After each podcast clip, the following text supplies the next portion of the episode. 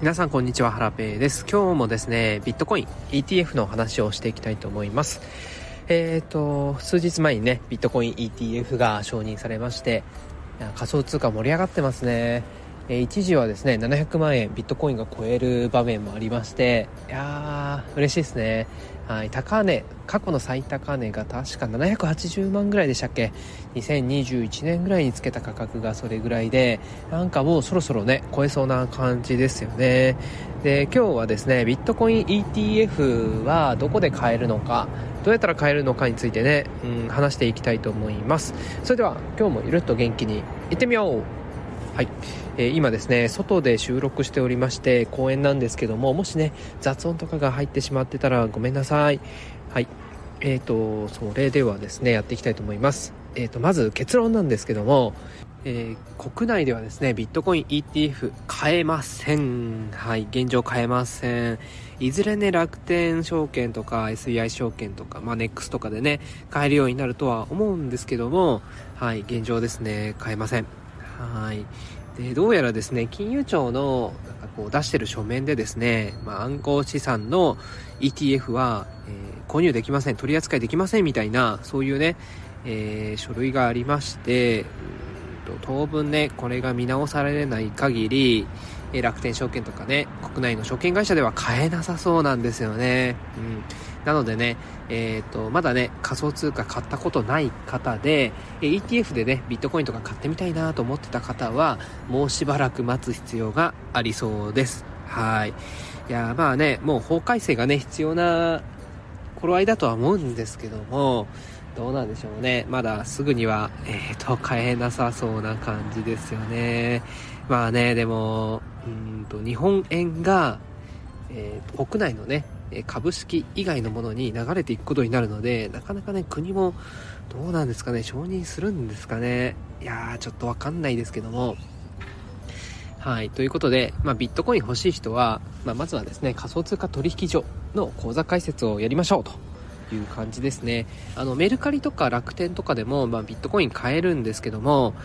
はい。えっ、ー、と、そこはですね、販売所形式になるので、手数料がね、ちょっと高いんですよね。メルカリは、えっ、ー、と、購入するときに1%、売るときに1%かかってきますし、楽天はですね、確か5%ぐらいの販売手数料がかかってきたと思います。スプレッドがね、発生したと思います。はい。なのでね、まあ、あの、初心者の方であれば、コインチェックとか、ビットフライヤーとかが、あの、使いやすくてね、いいかなとは思うんですけども、ただね、えっ、ー、と、取引所、あ、仮想通貨取引所にはですね、取引所形式と販売所形式、2つの買い方がありまして、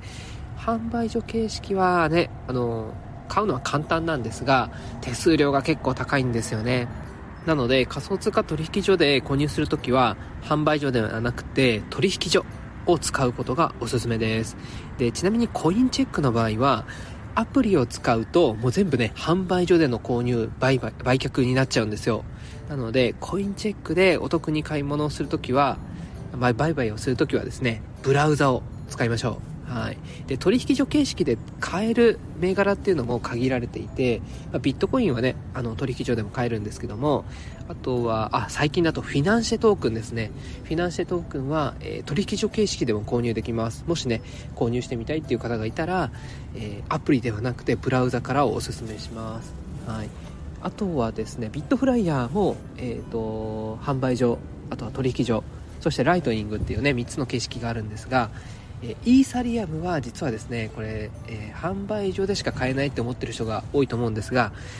取引所、えー、ライトニングっていうところでね、イーサリアムをビットフライヤーで買うこともできます。はい。ライトニングを使うのがですね、えー、お得に購入できるのでおすすめです。はい。あとはですね、えっ、と、ビットバンクとか GMO コインとか、はい。他にもね、たくさん仮想通貨取引所があるので、まあ、複数ね、えー、まあ、開設のお金かかんないんでね、複数作っておくのがおすすめですね。今だと、えー、取引所のね、口座開設をすると、友達紹介で、えー、ビットコインがもらえますみたいなキャンペーンをやってるところが結構あるので、えーと、このチャプター概要欄のところに、ビットフライヤーとね、コインチェックの、えー、招待コードを貼り付けておきますね。招待リンクかなはい。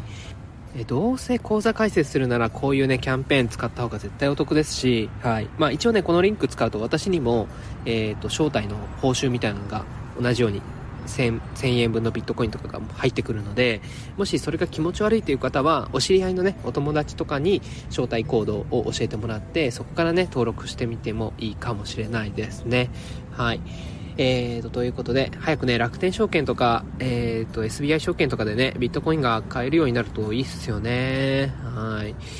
はい。で、いずれはね、積み立て NISA、新 NISA でね、その ESA が買え、あの、ETF がね、買えるようになったりしたらね、いや、胸熱なんですけども、まあ、それはね、まだまだ先かなというふうに思いますが、はい。ということで、今日はですね、ビットコイン ETF を購入する方法というテーマでね、お話しさせていただきました。まあ、結論ですね、まだ国内では買えませんということです。それでは今日はこんな感じで終わろうと思います。最後に雑談しようと思いますが、もしまだ私のこと、ハラペンのことをフォローしてない人がいましたら、ぜひフォローしていただけますと嬉しいです。そしてこの配信にいいねやコメントなどを残していただきますと励みになります。はい。最後に少し雑談ですが、えー、土曜日、えー、日曜日はですね、最近は息子と2人で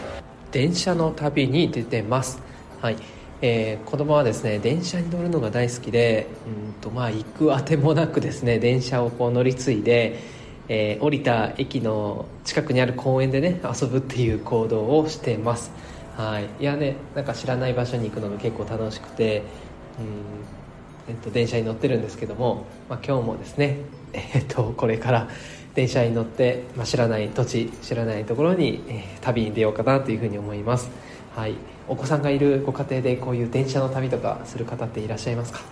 はい、なんかね結構電車に乗ってる間は子供がねおとなしくしてくれてるんで私はね スマホポチポチ触ったりしてできるんで私は私で楽しんでます。はい。ということで今日はこれで以上になります。また明日お会いしましょう。さようなら。